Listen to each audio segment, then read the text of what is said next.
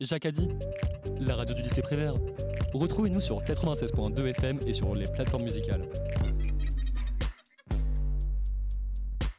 Bonjour à toutes et à tous, vous êtes bien sur Jacadi, la radio du lycée Prévert. Retrouvez-nous sur toutes les plateformes de streaming et sur jacadi.org. Balance ton quoi? Balance ton égalité. L'émission 100% parité entre les filles et les garçons.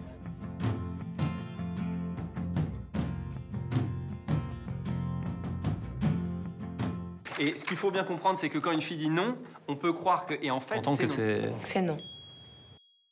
Je vous propose de nous accompagner aujourd'hui pendant une heure pour cette émission Balance ton égalité, une émission qui dénonce les discriminations liées au genre, à la sexualité, à la couleur de peau et bien d'autres. Et comme durant l'édition de décembre où Justine, ma co-animatrice, évoquait les accusations à l'encontre de Norman Tavo, un des youtubeurs phares de la plateforme YouTube, rappelons que ce dernier est accusé de viol et de corruption de mineurs.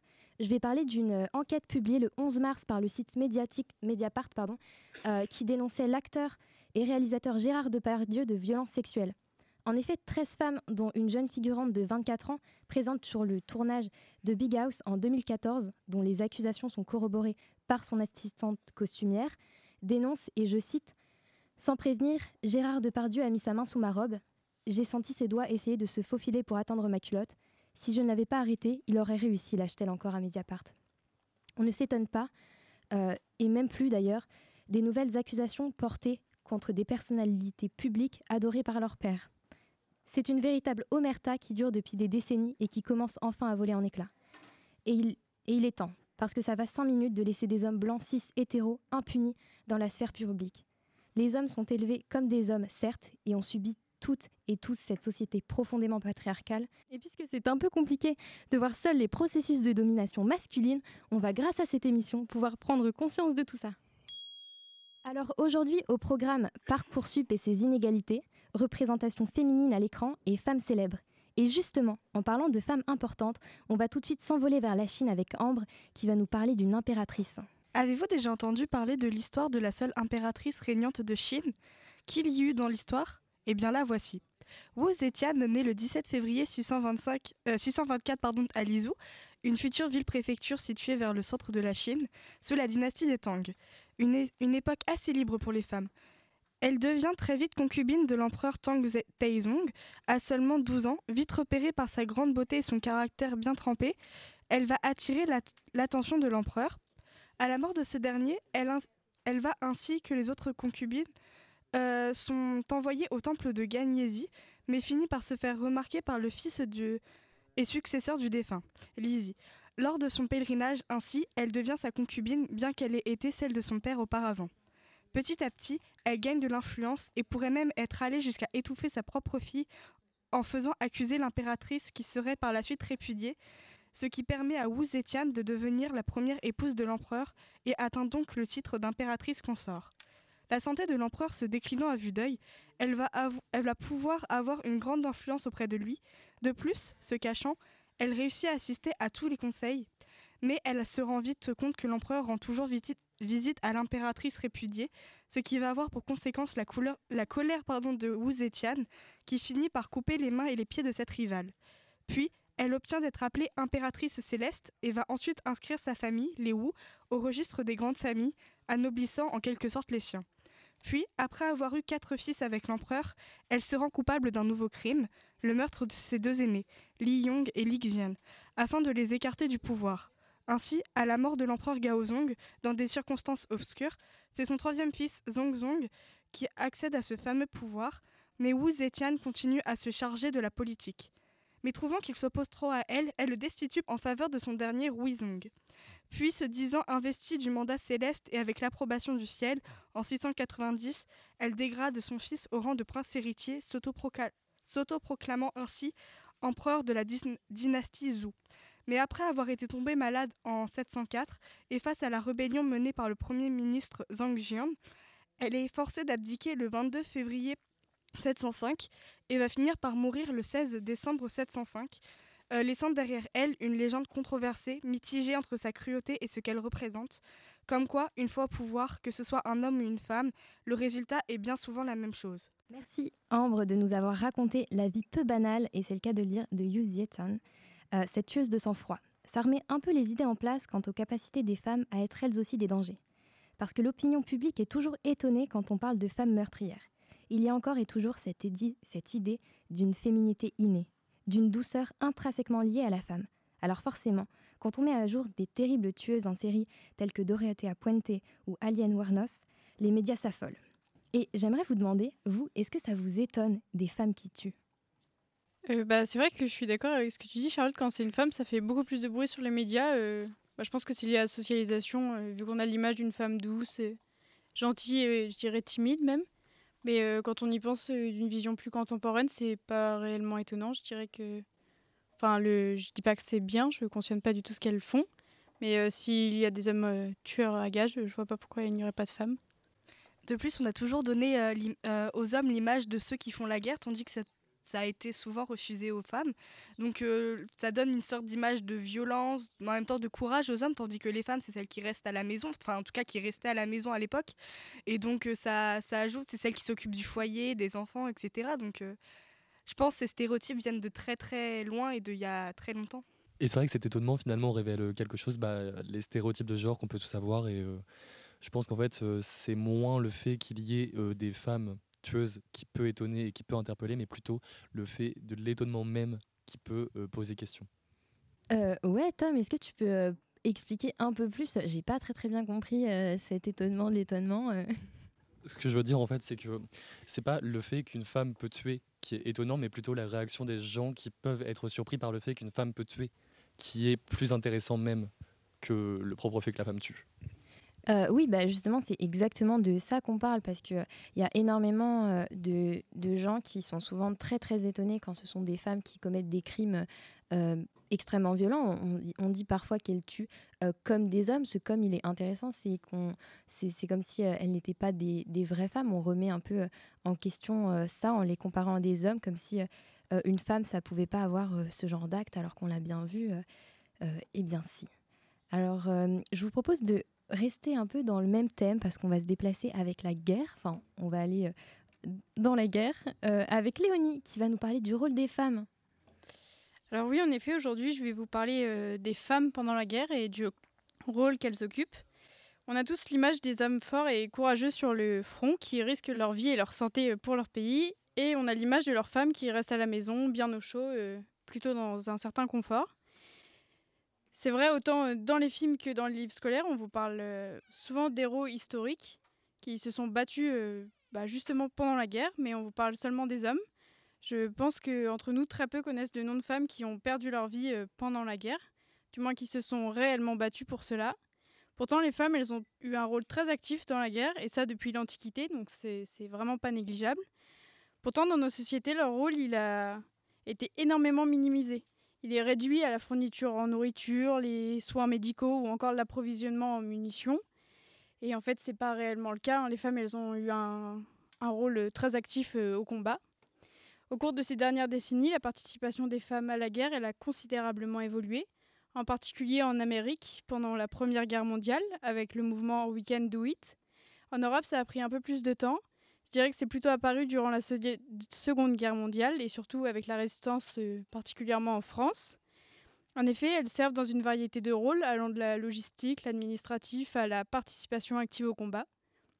Certaines femmes, elles ont même atteint les plus hauts niveaux de commandement militaire, donc euh, c'est quand même euh, important de le savoir. La participation des femmes dans la guerre, elle a également soulevé des questions importantes sur les droits des femmes, sur la discrimination sexuelle, les conditions de travail et de la santé mentale des militaires. Pourtant, dans les manuels scolaires, les héros historiques, ils semblent toujours masculins. On parle rarement des femmes. Alors en effet, j'ai conscience qu'il y a certaines femmes qui semblent plus connues que d'autres. Je peux par exemple citer Marie Curie, qui je pense vous connaissez toutes. La femme donc de Pierre Curie qui a sauvé plusieurs soldats grâce aux radios qu'elle effectuait pour localiser les blessures et les balles encore dans les corps des soldats, mais aussi en formant de nombreuses infirmières en Europe. On dit qu'en tout, elle semble avoir sauvé plus d'un million de soldats, donc c'est quand même euh, impressionnant.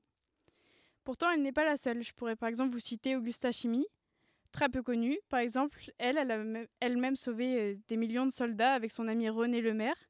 Elle était, elles étaient étudiantes en soins médicaux et elles se proposent volontaires pour sauver les soldats américains. Elles perdent donc euh, leurs études et c'est le 25 décembre 1944, alors qu'elles sauvaient encore des soldats sur leur temps libre, qu'elles se font attaquer de bombes par les ennemis, où la moitié des soldats qu'elles avaient soignés décèdent, ainsi que René Lemaire qui perdra donc la vie aussi. Ces femmes, elles sont restées des années dans l'inconnu, elles ne figurent toujours pas dans les manuels d'histoire, alors qu'elles ont quand même donné euh, leur vie pour cette guerre, et une d'entre elles est d'ailleurs euh, morte euh, due à cela. Je pourrais aussi vous citer Emmeline Pankhurst, une militante britannique engagée pour son pays et pour la condition des femmes. Pendant la guerre, elle encourage les femmes à soutenir les, de, les forts de guerre et à organiser des groupes de femmes pour travailler dans les usines et à soutenir les soldats. Elle-même, elle remplace son mari et aide à la fabrication de munitions. Elle sera emprisonnée à plusieurs reprises pour son militantisme, mais cela n'a pas entamé sa détermination. Emmeline Pankhurst, elle est aujourd'hui reconnue comme une figure emblématique du mouvement féministe, mais elle n'est pas connue du tout pour son effort euh, et sa participation à la guerre. Je pourrais aussi vous citer Marie-Madeleine Fourcade, une figure importante de la résistance française pendant la Seconde Guerre mondiale. En septembre 1941, elle fonde et dirige le réseau Résistance Alliance. Alliance était spécialisée dans la collecte et la transmission d'informations à Londres sur les mouvements des troupes allemandes, les installations militaires et les plans stratégiques. Elle a également organisé l'évasion de prisonniers de guerre et d'aviateurs alliés en France. En 1944, elle se fait arrêter par les Allemands et envoyée dans un camp de concentration où elle y perdra la vie. Il y a beaucoup de femmes qui ont également été impliquées dans la résistance intellectuelle, c'est-à-dire en publiant des journaux clandestins, en organisant des réunions et des rassemblements, ou encore en collectant des témoignages et des preuves de crimes de guerre, ou bien même en aidant les soldats alliés à se cacher et à échapper aux forces allemandes. Les femmes qui ont participé à la résistance ont souvent été confrontées à des défis supplémentaires en raison de leur sexe, notamment en termes de sécurité, de discrimination sexuelle et de préjugés sexistes. Surtout que depuis quelques décennies, le viol il est très répandu en tant qu'arme de guerre, donc les femmes elles sont les premières victimes à, à cela. Et encore aujourd'hui, les femmes elles s'engagent dans la guerre, non pas comme un engagement féministe, mais un engagement politique, voire patriarcal. C'est le cas principal, principalement des femmes kurdes, qui sont de véritables icônes contre la lutte des djihadistes, mais aussi des femmes ukrainiennes qui combattent pour leur pays malgré les multiples violences qu'elles subissent, sans oublier les Iraniennes qui se battent encore euh, sans relâche aujourd'hui. Donc malgré les multiples violences physiques et symboliques que subissent ces femmes qui se battent pour leurs droits et leur pays, et malgré leur sous-représentation sur les médias ou même dans l'éducation, elles n'abandonnent pas. Leur courage et leur détermination ont été essentiels pour aider leur pays, au même titre que ceux des hommes. Merci euh, beaucoup pour euh, cette chronique très intéressante et évidemment vraie, puisque ben, on le note euh, tous les jours dans les manuels scolaires. Les femmes sont très très peu représentées.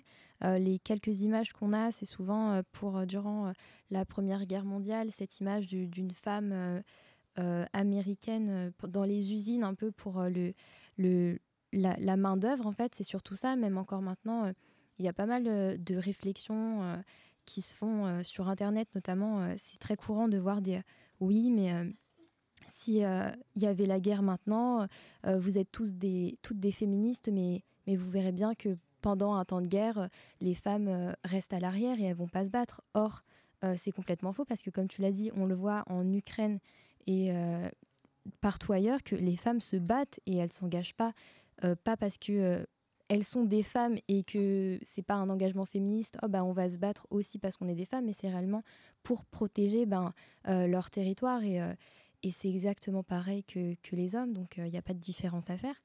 Et euh, bah, oui, si, si quelqu'un voudrait revenir un peu sur cette chronique ou, euh, ou pas, mais sinon, il y a une deuxième partie qui était intéressante, c'était les viols pendant la guerre.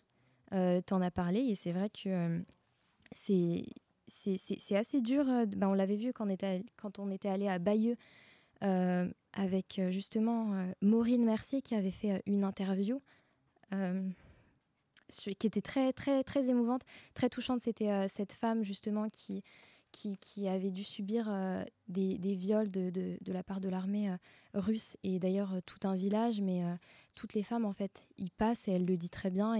Et, c'est terrible parce que les, jeunes filles aussi doivent, doivent vivre avec ça, doivent savoir que leurs mères euh, ont subi ça, de se dire aussi peut-être que si j'avais été plus grande, et certainement que si elles avaient été plus grandes, elles y seraient passées aussi.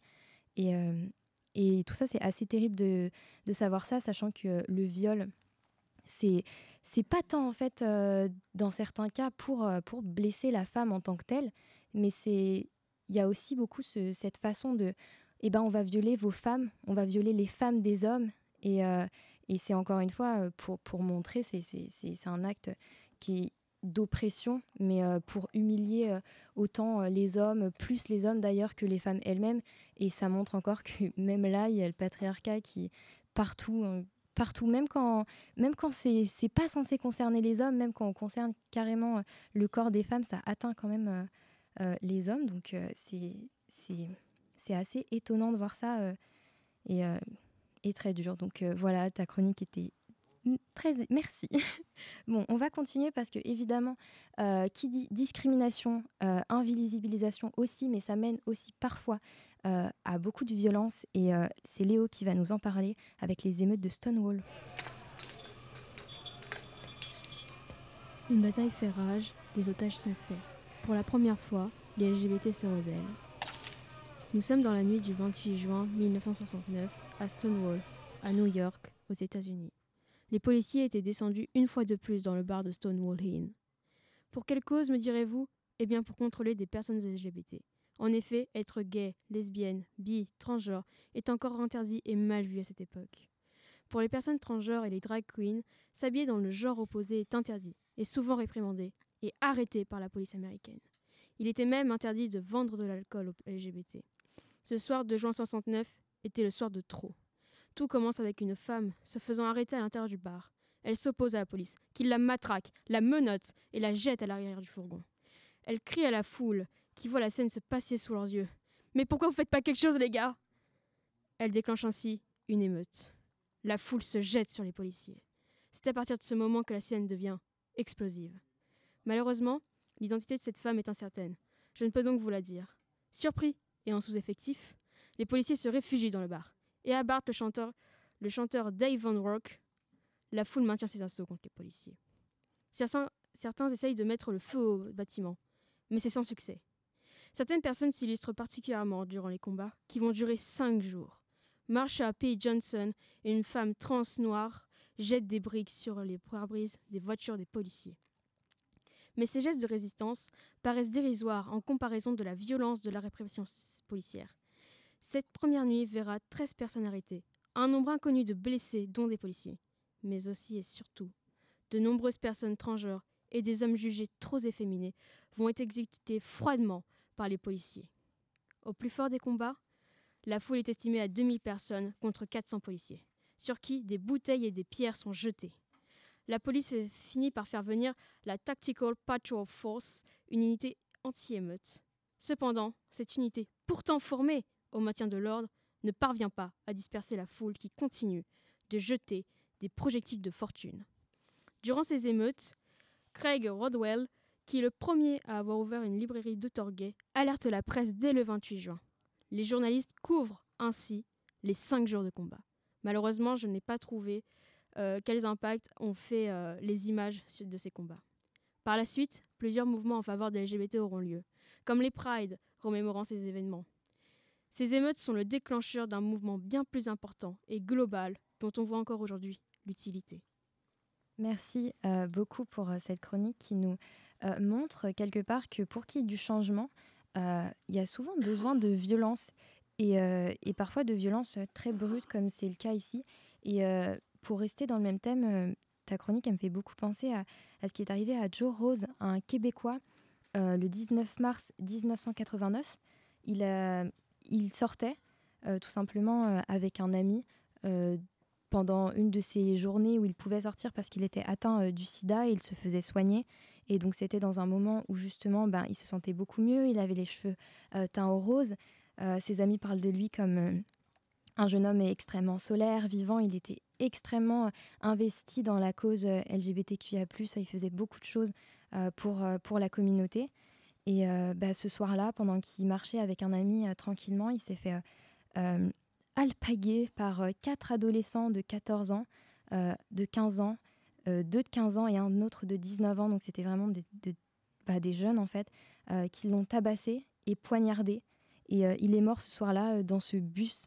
il s'est fait assassiner et donc ça, ça a mené à des émeutes en 1990 aussi beaucoup parce qu'il y a eu euh, des descentes de police euh, au Sex Garage. C'était un, club euh, queer Et, et ça, ça n'a pas beaucoup plu. justement, c'était la goutte de trop pour, pour la communauté LGBTQIA, parce que les descentes étaient extrêmement violentes. Il y y a, des images aussi des policiers qui sont vraiment pas respectueux.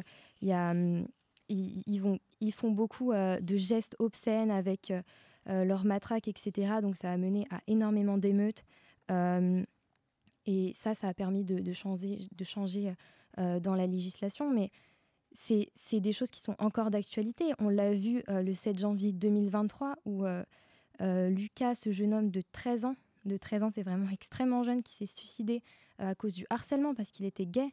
Et, on est encore là, on est encore à, devoir se battre, à devoir ben, parler de, de choses qui, devraient être normales. Mais, mais non, on doit, toujours, on doit toujours se battre pour ça. Et d'ailleurs, en Ouganda, ils ont passé une une réforme, une loi qui, euh, pénalise euh, euh, le fait d'être homosexuel.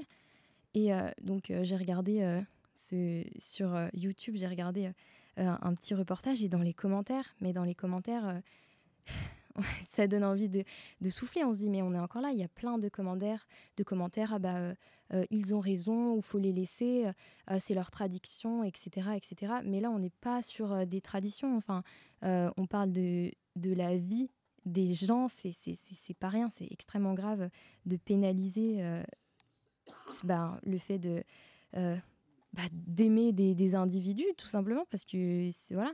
Euh, pareil, en, Russie, il y a des milices anti-LGBT qui, descendent dans des bars gays pour pour tabasser bah, tous ceux qui, leur passent sous la main. En fait, c'est un peu ça. C'est dès qu'ils voient des gens qui ont l'air un peu efféminés, euh, qui ne sont pas dans, dans, les normes, ben, c'est terrible. Il y, a, il y, a, beaucoup de vidéos qui passent. Euh, enfin, c'est des vidéos qui sont sponsorisées. Alors, euh, on voit des, des, jeunes gens, de très jeunes gens, de très jeunes adolescents.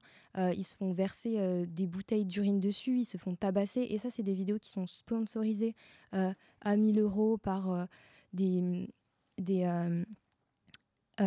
des, salles de musculation, etc. Et enfin, vraiment, c'est d'une extrême, euh, c'est extrêmement grave. On, en est toujours là et des fois c'est un peu fatigant, mais euh, ben, c'est à nous justement de, faire changer les choses. Est-ce que vous, euh, vous voudriez rajouter des, choses sur ça?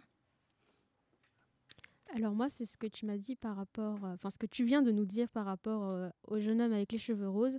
Eh bien, sache qu'aux États-Unis, il y a eu à un moment donné des réflexions sur une loi, je ne sais plus son nom, mais qui serait une loi de légitime défense. Donc quand on verra, euh, on verrait pardon, deux personnes du même genre s'embrasser devant nous, on aurait le droit de les tuer.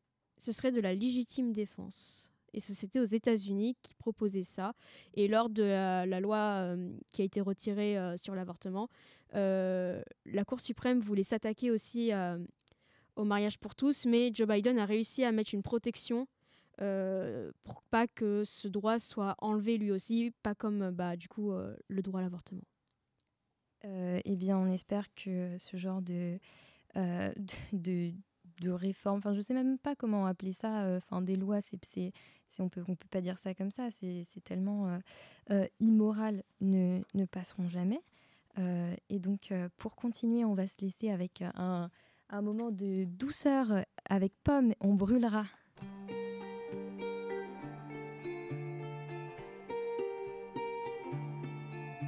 On brûlera toutes les deux en enfer, mon ange.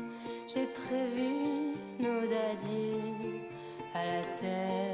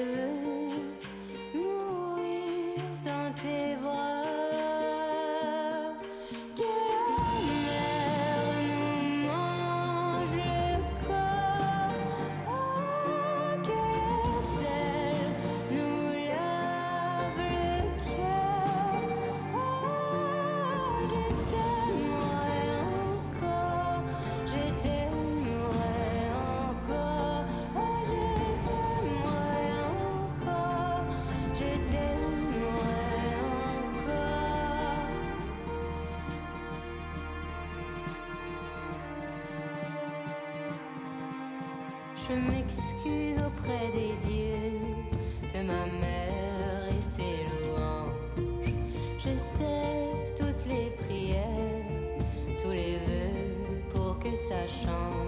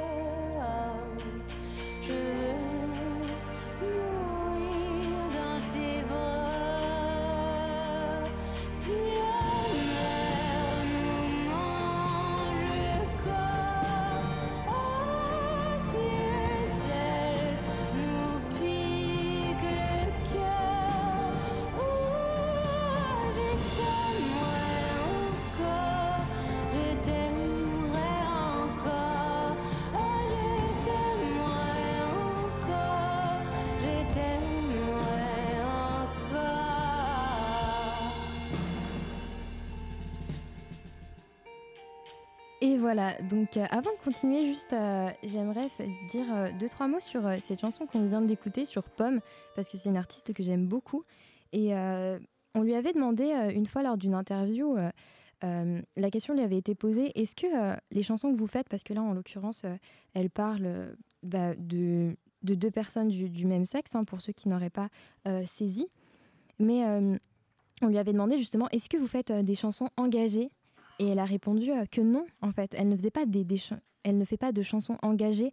Euh, pour elle, chanter euh, sur deux personnes du même sexe qui s'aiment, c'est pas faire des chansons engagées, c'est juste chanter sur l'amour n'importe de n'importe quelle façon.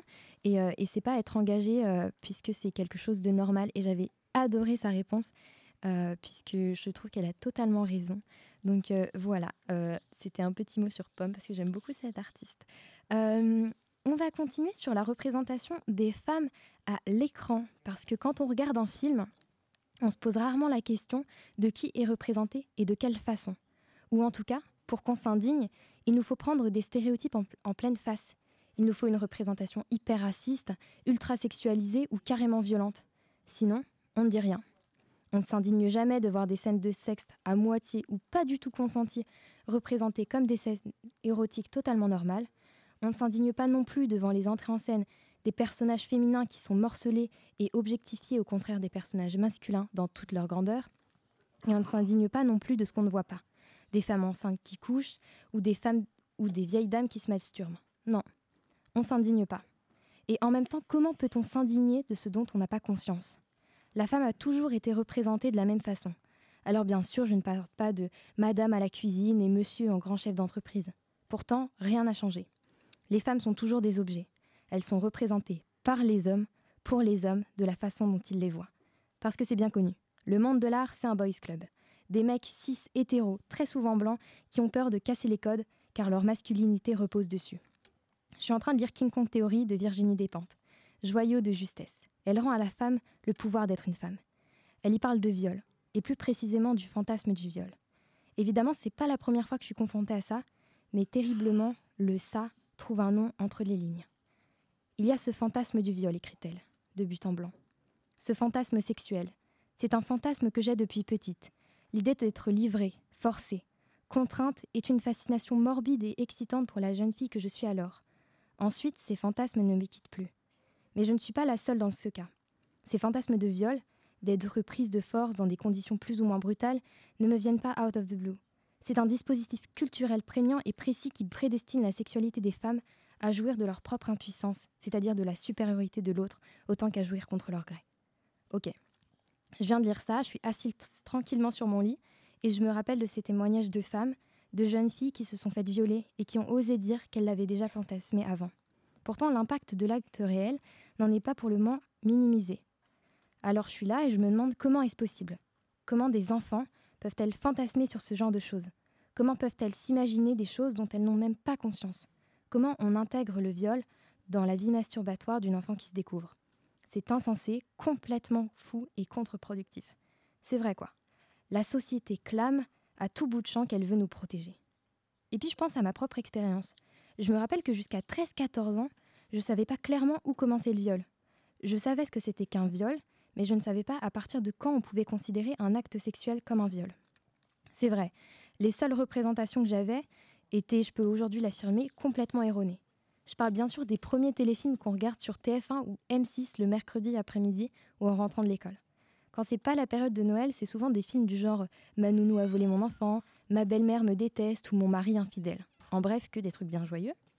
Ça arrivait donc fréquemment qu'une scène un peu olé olé, comme on disait, arrive pendant que je regarde avec ma mère. Et vous savez, c'est ce moment un peu gênant où soit on respire plus comme les opossums, ces petits mammifères qui simulent leur mort pour échapper aux prédateurs. Nous, on fait ça aussi un peu dans l'espoir qu'on oublie notre existence, ou alors on se met à replacer les coussins dans le style non, non, t'inquiète, je vois pas du tout ce qui se passe. Pourtant, pendant ces instants où on s'improvise décoratrice d'intérieur ou mammifère mort, on peut toujours voir ce qui se joue à l'écran. Et je me rappelle très bien d'une chose. Un truc que ces scènes de sexe avaient toutes en commun, c'était en fait ce que j'appelle aujourd'hui des viols. Ces deux personnages s'embrassaient et à chaque fois, systématiquement, il y avait toujours un moment donné où la femme disait non, tout en participant activement à l'échange.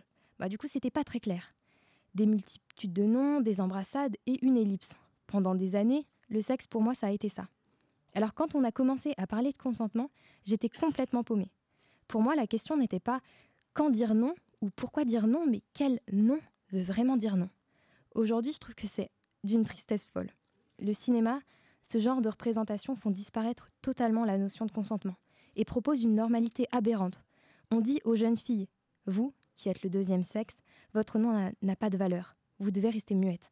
À l'inverse, on dit aux garçons, vous qui êtes des prédateurs, vous n'avez pas besoin du oui, ce corps de femme, il vous appartient, vous avez le droit. Et c'est à travers les représentations qu'on intègre les normes.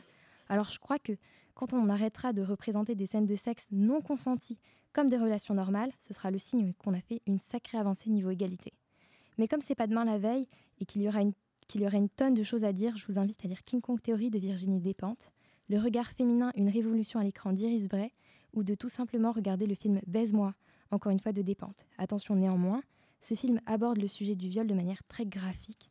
Je vous préviens quand même parce que même si on baigne dans la culture du viol, je ne voudrais pas réveiller des traumatismes. Enfin bon, on va rester encore un moment dans ce taxi rempli de stéréotypes et représentations bancales faites par les hommes. Mais cette fois, c'est Camille et Maëlie qui vont nous conduire entre les stéréotypes féminins dans la pub. En effet, les femmes ont toujours été l'objet de nombreux préjugés, aussi bien à travers les publicités télévisées, les magazines ou encore à travers certaines campagnes. Nous allons alors voir d'où tout cela a commencé. Ces stéréotypes dont sont touchées les femmes peuvent être parfois considérés comme de la sexualisation. Mais que signifie réellement le terme sexualisation? Eh bien, ce terme est adéquat lorsque des images ou des propos stéréotypés sont utilisés dans le but de promouvoir un produit ou une idée. La publicité, la publicité télévisée a vu le jour le 1er juillet 1941 sur une chaîne new-yorkaise. Les femmes, quant à elles, ont premièrement été représentées dans la publicité des années 50. Ces années sont bercées par la sortie de toutes sortes de nouveaux appareils ménagers. Les pubs, misent alors sur le cliché de la femme ménagère parfaite. En effet, les femmes sont majoritairement renvoyées à la sphère domestique et privée, c'est-à-dire au couple et à la vie familiale. L'entretien de la maison, l'apparence et le corps. La publicité des années 50 repose alors sur la représentation des femmes ayant le rôle de parfaite ménagère et de mère et femme dévouée à ses enfants et son mari. Les années 60 marquent un changement quant à la représentation des femmes dans la publicité. À cette époque, les femmes sont de plus en plus libres et de plus en plus assumées. La publicité a donc pris en compte cela et les parfaites ménagères ont été remplacées par des femmes dénudées.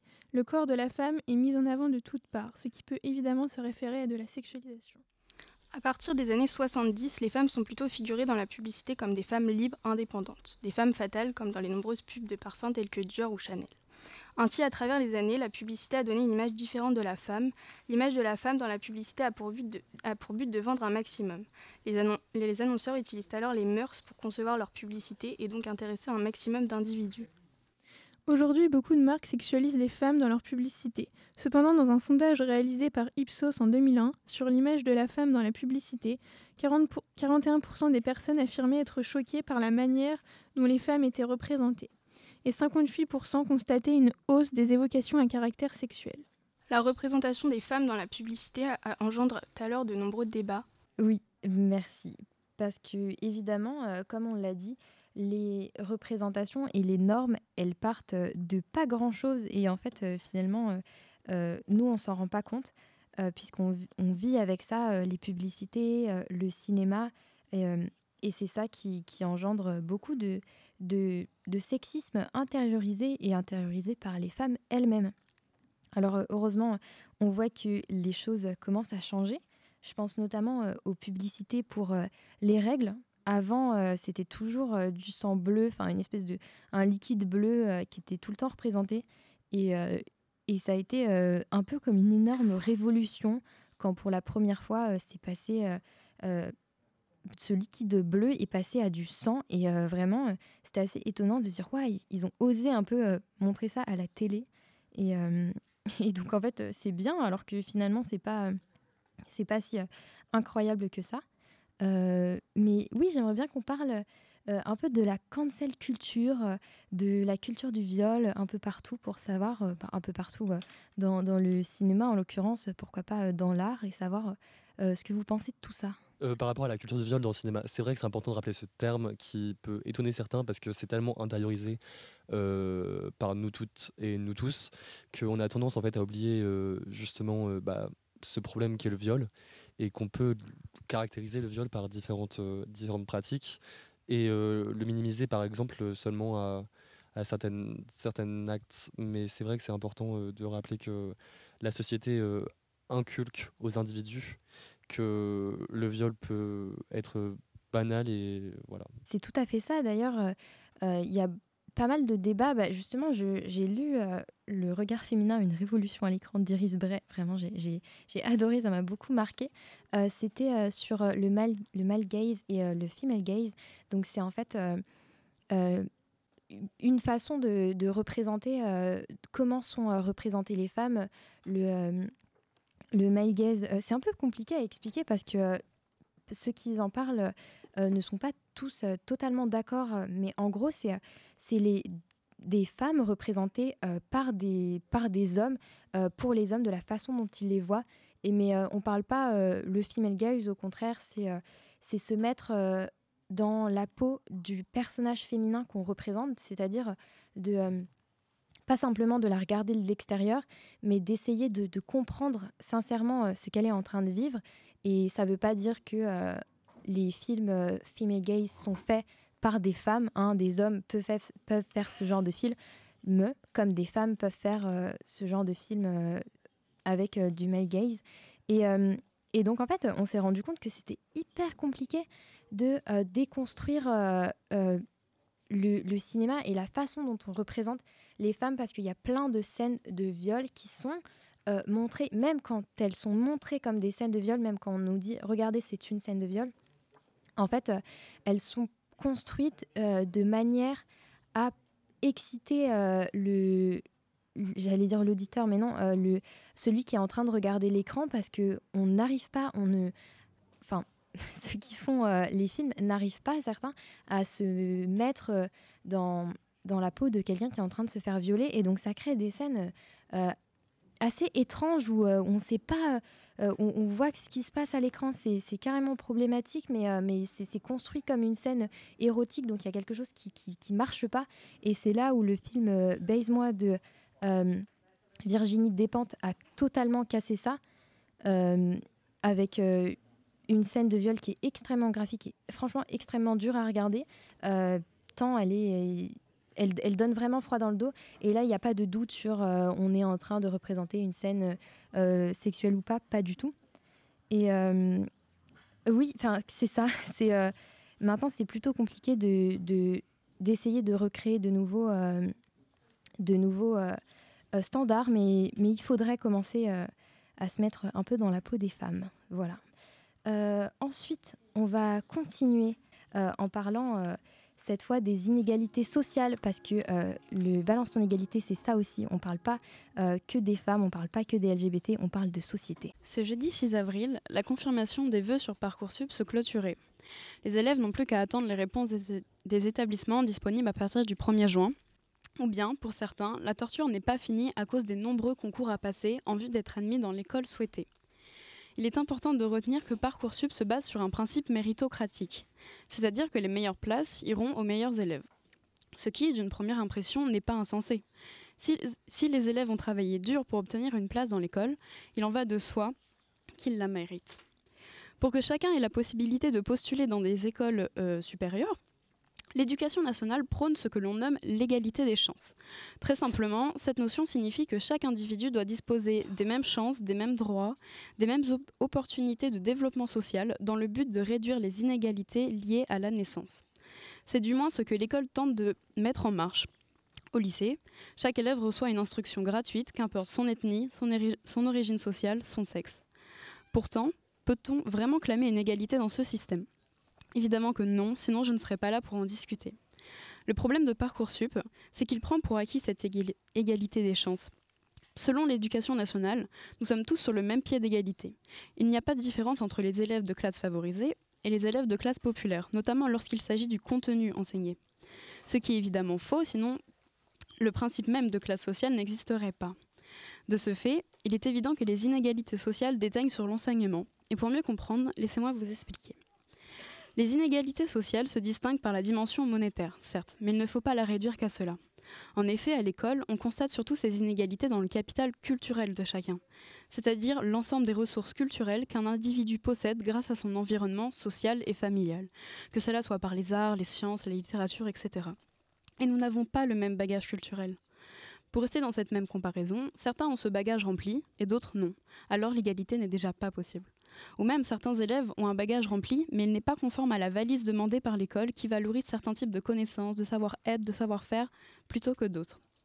Ainsi, les classes favorisées transmettent et valorisent des pratiques culturelles beaucoup plus proches des attendus scolaires. Par exemple, un élève qui baigne depuis son enfance dans la littérature dite classique aura plus de facilité à réussir, à l'inverse de celui ou celle qui ne connaît presque rien et qui découvre ce milieu. Par ailleurs, lorsqu'un élève ne possède pas cette culture scolaire faute de son origine sociale, il est souvent catégorisé comme inculte, bon à rien, mauvais, et bien d'autres charmantes qualifications qui confortent le développement et le maintien de l'estime de soi de l'élève assurément. Alors non, l'école n'efface pas les égalités, on peut même dire qu'elle les reproduit et on le constate explicitement dans les statistiques sur ce sujet.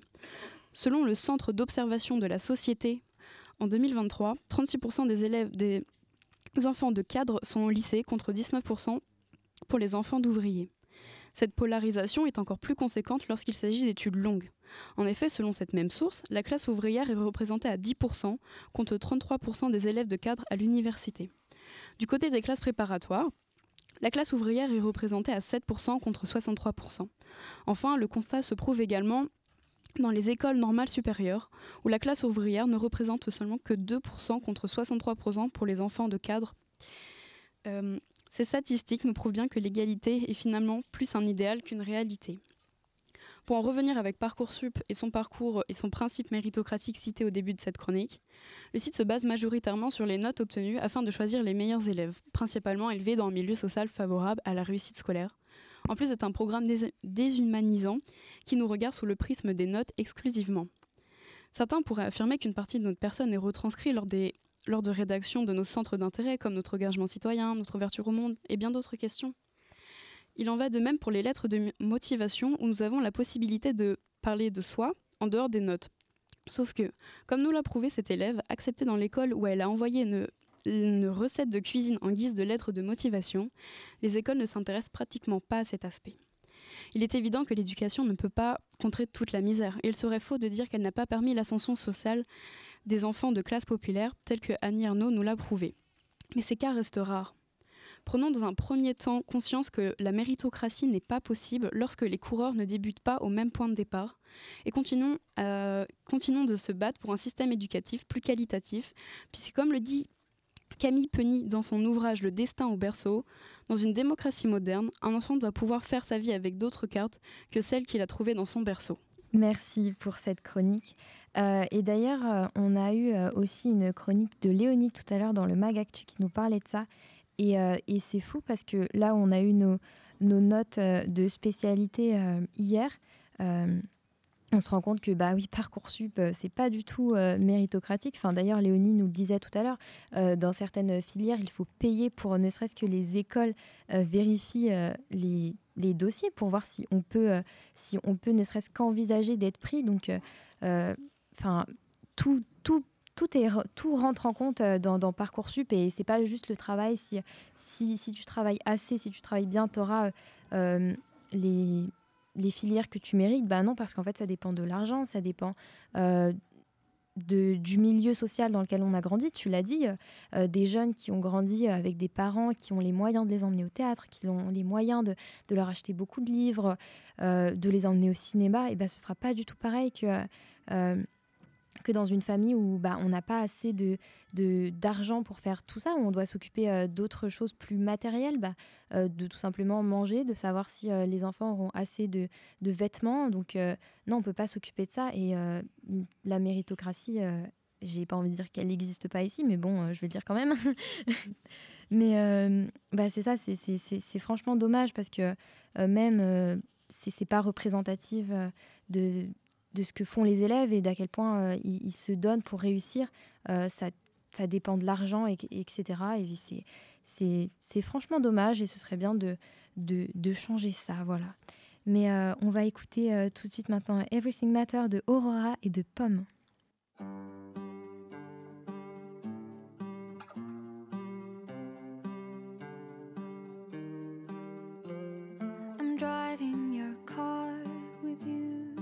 Sleeping in the seat next to me like a baby. You twist and you turn, you are traveling fast like a bird in a dream. Look at it go, look at it dance over the sky like a rocket. A love machine, a cinematic dream, so pure and it hurts when the beauty is lost in. Cause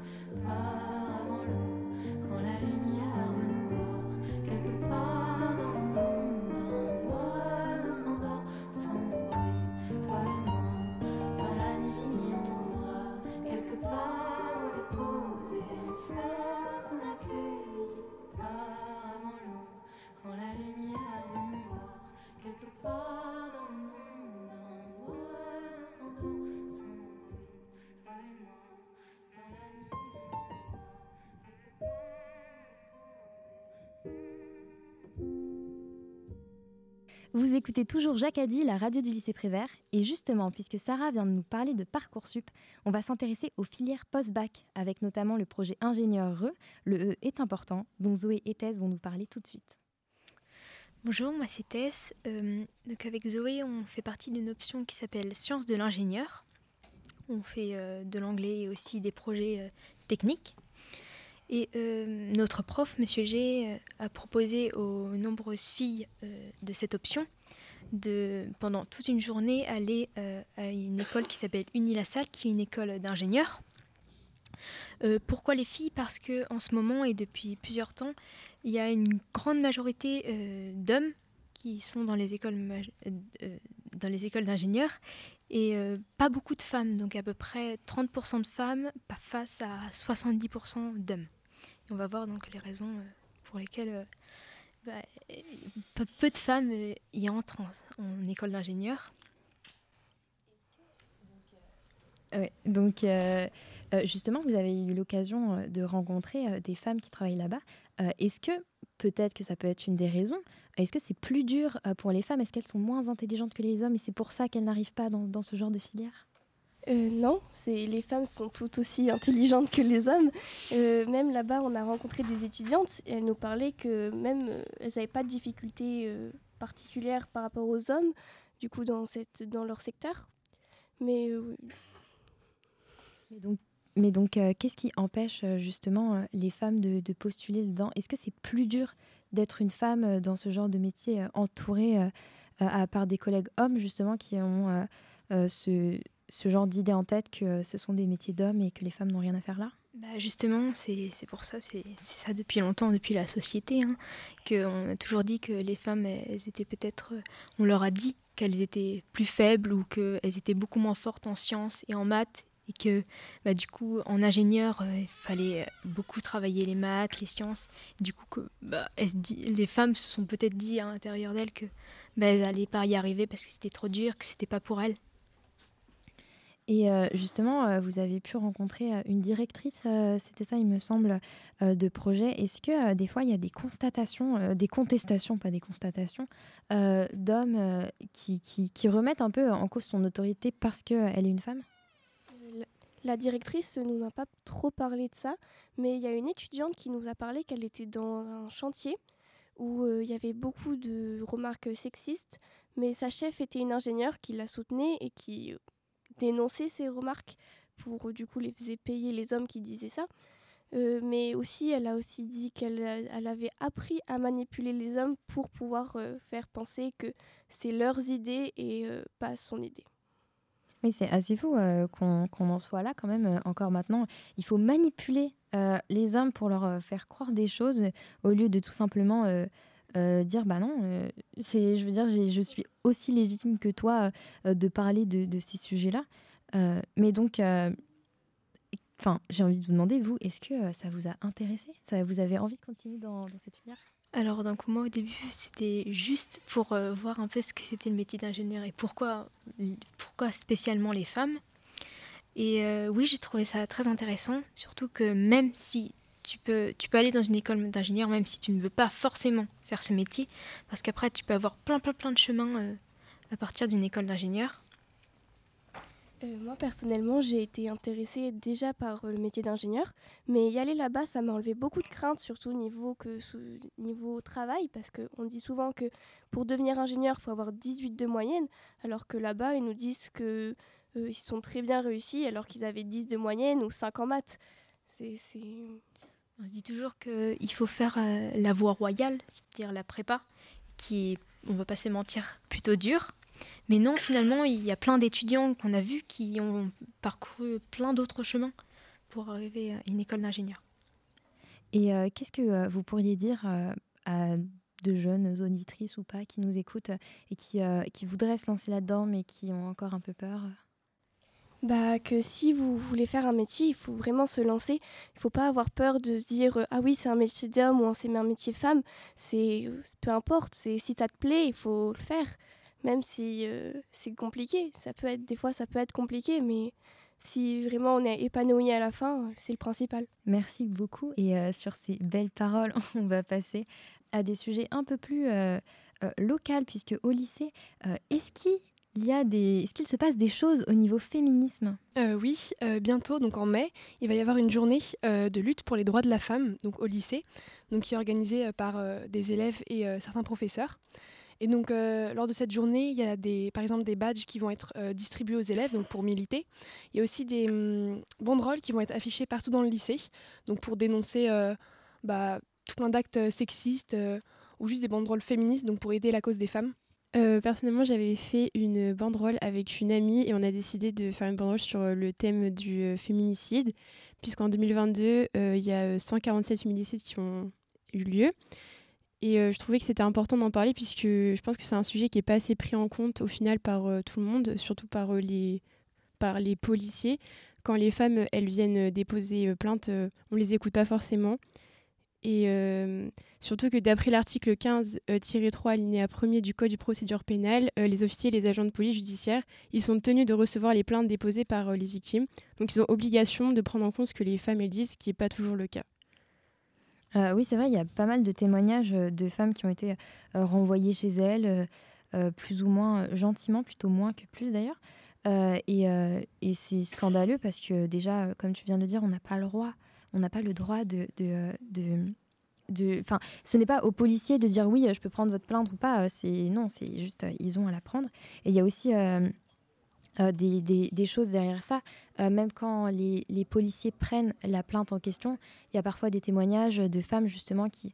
Euh, enfin, ça arrive que les femmes enlèvent leur, leur plainte parce que de toute façon, elles sont sous l'emprise de leur mari ou alors, oh, bah, peut-être qu'il va continuer. Il y a aussi bah, de l'amour qui rentre. Enfin, c'est des sentiments qui, sont hyper euh, complexes à expliquer et qui euh, souvent ne sont pas compris par euh, l'opinion publique parce qu'il y a souvent ce truc de bah, elle a qu'à partir si elle est battue ou n'importe quoi, mais ça marche pas comme ça. Et donc, oui, vous, est-ce que ça vous tenait à cœur Pourquoi ça vous tenait à cœur justement de, parler de ça au lycée? Bah, Évidemment, ça nous tenait à cœur parce que bah, déjà, en, tant que femme, bah, on subit tout ce qui peut enfin tout ce qui va être sexisme, etc. Donc ça peut être partout. Euh, au lycée, pas tellement, j'ai l'impression, enfin c'est mon point de vue, mais après beaucoup, par exemple dans la rue ou, euh, ou un peu partout dans la vie. Donc euh, bah, forcément, c'est un sujet important et je trouve qu'on n'en parle pas énormément dans la vie publique ou même au lycée. C'est un sujet dont on n'a pas honte, mais on n'en parle pas énormément et c'est encore dommage. Oui, c'est vrai quand tu dis qu'on n'en parle pas beaucoup parce qu'il y a souvent ce décompte qui est fait au, aux, infos ou de temps en temps, il y a des, je, reçois des notifications sur mon téléphone des actualités et c'est ah bon bah 50 féminicides depuis euh, l'année 2023 euh, ou n'importe et c'est un peu en mode comment décompte Bah alors on, on, dit oui, il y a tant de femmes qui sont mortes mais euh, bon bah voilà, hein, quelle triste quelle triste nouvelle mais finalement il n'y a pas grand-chose qui, qui, est fait derrière et, et c'est franchement c'est j'allais dire c'est dommage mais là c'est bien plus que dommage parce que bon, il y a quand même des gens qui meurent derrière. Mais mais oui, il serait temps euh, euh, de prendre euh, tout ça enfin en main et de, et de se poser les vraies questions et les bonnes questions et de changer. Donc c'était c'est super bien comme, comme, comme projet. Et vous avez un, deuxième projet, c'est au niveau des badges? Oui, donc il y a des badges qui ont été proposés par donc des élèves. Je crois qu'en tout, il y en a quatre. Et donc, bah, ils vont être distribués aux, aux, élèves donc pour bah, militer à leur façon. et ils, représentent quoi euh, ces badges? Enfin, je, Vous avez mis euh, des, des, des, logos dessus, des, des slogans euh? bah, Pour celui que moi j'ai fait avec des amis, donc ça représente bah, le logo de l'égalité homme-femme, donc en violet, la couleur du féminisme, avec marqué en dessous liberté, égalité, sororité, donc pour changer la devise française et en la rendant un peu plus féministe. Donc voilà, ça nous tenait à cœur de, de faire ça. Et c'est important la sororité parce que c'est vrai que c'est un terme qu'on n'emploie pas souvent, mais finalement qui qui est pas très bah oui qui on n'en parle pas souvent. Et, euh, et d'ailleurs euh, il existe très peu. Enfin euh, on parle beaucoup de fraternité. Puis même dans les dans les violences sexistes finalement les, les, femmes sont toujours il y a des moyens systémiques pour retourner un peu les femmes entre elles au niveau de, de, jalousie même un peu par rapport aux hommes, c'est extrêmement compliqué et c'est vrai qu'il n'y a pas beaucoup ce, euh, cette sororité donc dont on aurait cruellement besoin. Donc euh, c'est un très très beau projet et, euh, et ça m'a fait énormément plaisir de vous accueillir tous sur ce plateau. On va, on va conclure ici. Balance ton quoi? Balance ton égalité. L'émission 100% parité entre les filles et les garçons.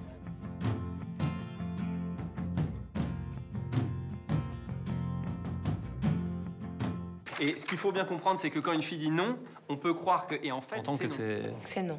Euh, ça me ferait énormément plaisir euh, de bah pas moi du coup parce que je serai plus là l'année prochaine mais ce serait vraiment bien de continuer cette émission avec euh, on espère euh, les euh, des d'autres chroniqueurs mais euh, on va remercier euh, très chaleureusement euh, Ambre à la régie qu'on voit pas mais qui est là Euh, Léonie Tess euh, Sarah Léo Tess qui était euh, aussi avec euh, Zoé à la régie euh, Camille, Maëlie, Clara et April. euh. On espère que vous serez là l'année prochaine, contrairement à nous. Jacadi C'est aussi la plateforme en ligne jacadi.org.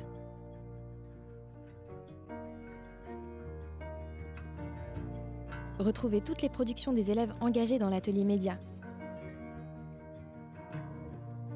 Journal lycéen, exposition numérique, double page avec l'éveil de Pont de Mer et bien sûr toutes les émissions de radio. À bientôt sur jacadi.org.